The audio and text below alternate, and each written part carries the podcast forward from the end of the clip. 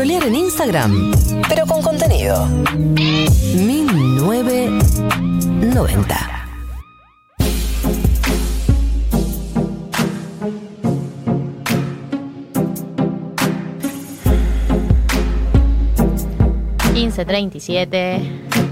y vamos a entrar en el dilema incómodo de esta semana de la mano de María del Mar, Ramón Vélez, porque hacía tantas pausas.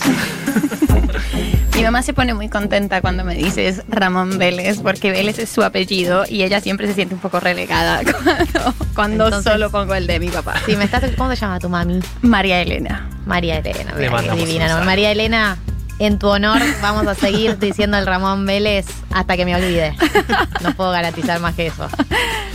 Bueno, eh, la columna de hoy yo entiendo que tiene un título que quizás nos parece un poco odioso, que es la desromantización de la amistad, pero eh, yo creo que esto es necesario para pensar la amistad en mejores términos. Primero vamos a aclarar, yo creo, y creo que en esta mesa creemos y estamos convencidas y convencidos de que la amistad es la institución que disputa el amor romántico por excelencia. Es decir, si no tenemos tanta angustia hoy en día de quedarnos soles eh, y que alguien no nos ame y nos elija, como esas cosas que nos enseñaron que teníamos que culpa. desear y temer, claro, es gracias a que tenemos unas redes de amistad eh, tan sólidas y que nos contienen y nos abrazan tanto que podemos pensar y cuestionar este amor romántico y pensar y cuestionar nuestras relaciones sexoafectivas gracias a que nuestra amistad nos contiene. De eso no hay ninguna duda, yo soy una fundamentalista de las amistades, pero acá me parece súper interesante que también hablemos de que estas relaciones y estos vínculos tienen un montón de tensiones y que eso no está mal. Al contrario, eso está bien.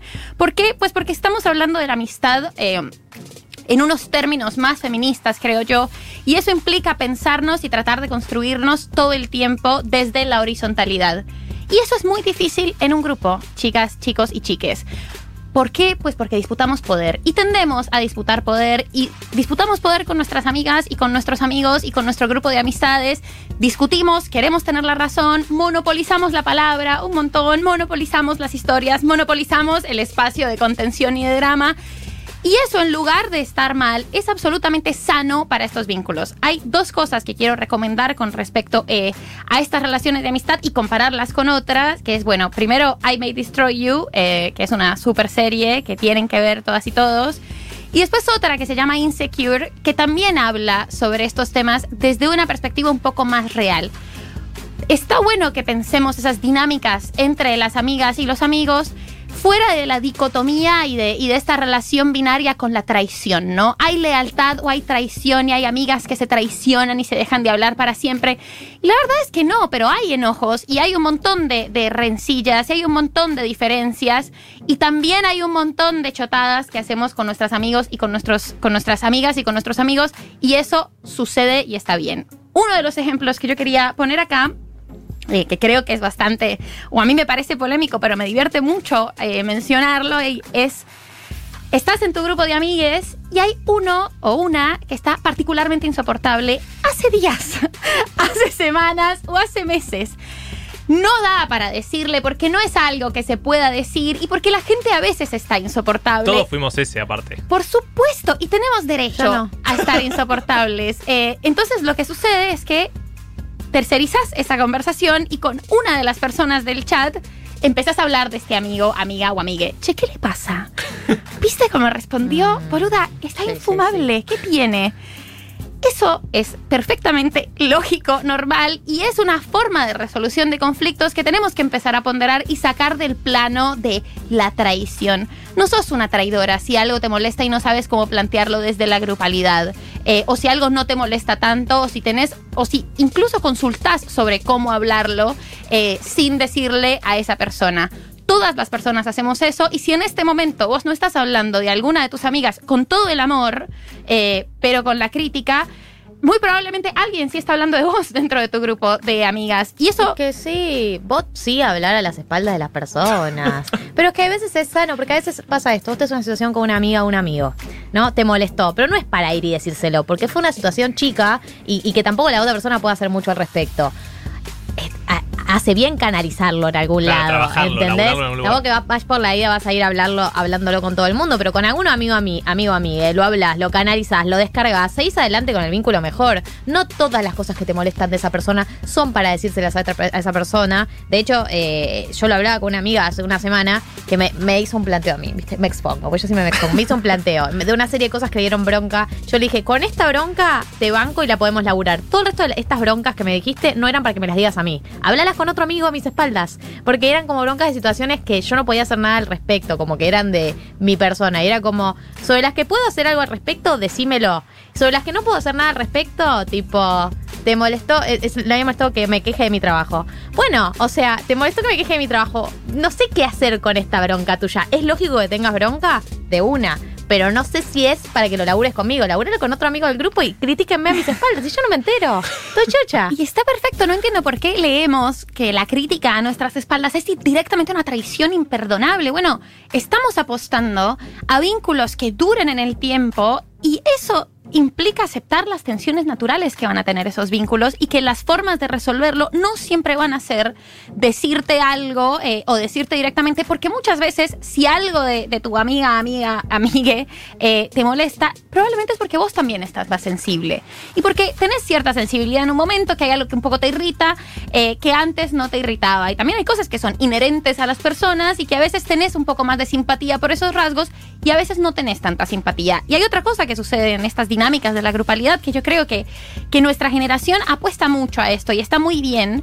Y es bueno, a veces tenés más afinidad con una amiga eh, o con un amigo dentro de ese grupo. Y a veces, y esas afinidades van migrando y es hermoso, eso es espectacular.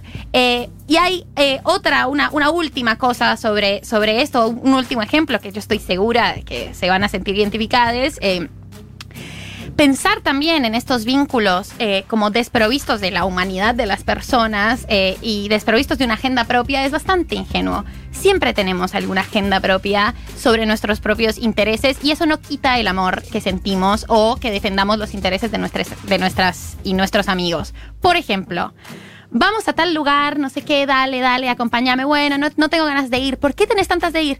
¿Tenés tantas ganas de ir? Nada. Eh, Fina. pintó y quiero verte. Tengo muchas ganas de verte. Por supuesto que te quieres encontrar con alguien en ese lugar. Lo hemos hecho todas y todos. No hemos confesado las razones principales. Hemos dejado tirada o tirado a nuestro amigue.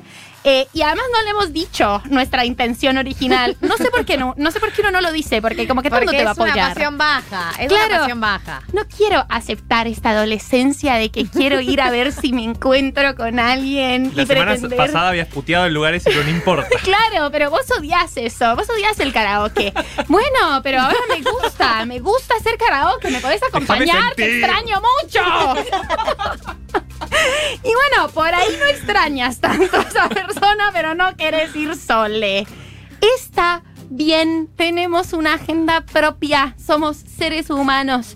Y dentro de eso también hay algo que, que me parece que siempre es una, una disputa y es los límites de, de ese cuidado dentro de la amistad, ¿no? O sea, creemos que, que una de las prácticas más importantes de la amistad que proponemos es el cuidado, pero también tenemos que entender que hay una línea muy delgada entre el cuidado y la imposición eh, de nuestra voluntad y también de una forma paternalista. Y eso es muy difícil de manejar y esa es la clase de cosas por las que tenés que hablar con las otras personas eh, al margen de tu amiga o amigo. Eh, tu amiga o tu amigo tiene una novia, novio, Mm, me siento chotísimo. identificada. Claro, y ¿qué haces? O sea, no, no es tan fácil como decirle nos cae súper mal porque eso también es odioso, porque también tenés que respetar las decisiones personales que toman tus amigos y tus amigas y respetar la agencia que tienen para tomar esas decisiones.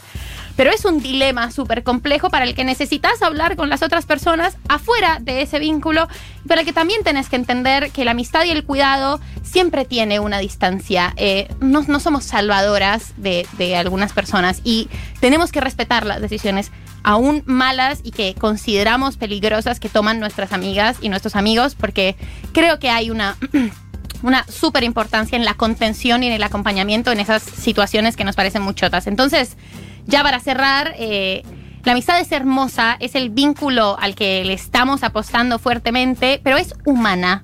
Y dentro de esa humanidad hay tensiones, hay agendas propias. A veces sos una amiga de mierda, por supuesto que sí. Y a veces tus amigas también han sido chotas con vos. Claro que sí. En lugar de negar ese carácter o de pensar que cada vez que alguien dentro del marco de la amistad hace algo que a vos te parece una traición, entonces eso se tiene que romper para siempre, conviene aceptar el dinamismo de estos vínculos y dejar de romantizar las relaciones afectivas porque romantizar y negar eh, todos los problemas, y ni siquiera problemas, los conflictos que tienen nuestros vínculos con todas las personas, ya está comprobado que no nos hizo nada bien. Entonces, un poco humanizar nuestras amistades. Me encantó, María. ¿Vos, Martín, querés humanizar algo más? No, son la uno. Sos la uno, María. Vamos